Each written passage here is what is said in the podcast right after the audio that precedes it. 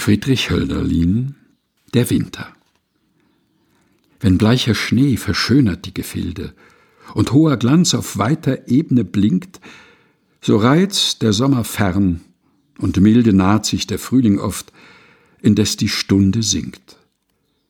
Die prächtige Erscheinung ist, die Luft ist feiner, der Wald ist hell, es geht der Menschen keiner auf Straßen, die zu sehr entlegen sind, die Stille machet Erhabenheit, wie dennoch alles lachet.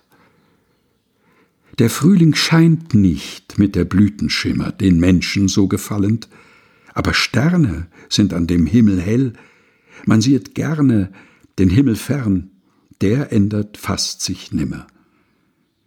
Die Ströme sind wie Ebenen, die Gebilde sind auch zerstreut erscheinender, die Milde des Lebens dauert fort der Städte Breite erscheint besonders gut auf ungemessener Weite. Friedrich Hölderlin Der Winter, gelesen von Helga Heinold